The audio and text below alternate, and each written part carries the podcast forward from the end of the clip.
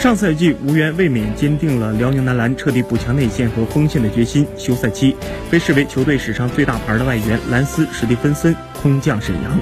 但辽宁男篮依然有不少隐患。史蒂芬森个人能力超强，但是因为郭艾伦和韩德君有伤在身，没有出战季前赛，所以史蒂芬森还没有与这两位球队本土内外线领袖配合过，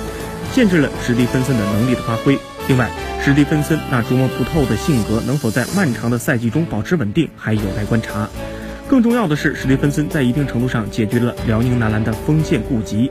但是韩德君替补不利的问题依然还在。同时，辽宁男篮面临很大的伤病隐患，新赛季的夺冠前景依然扑朔迷离。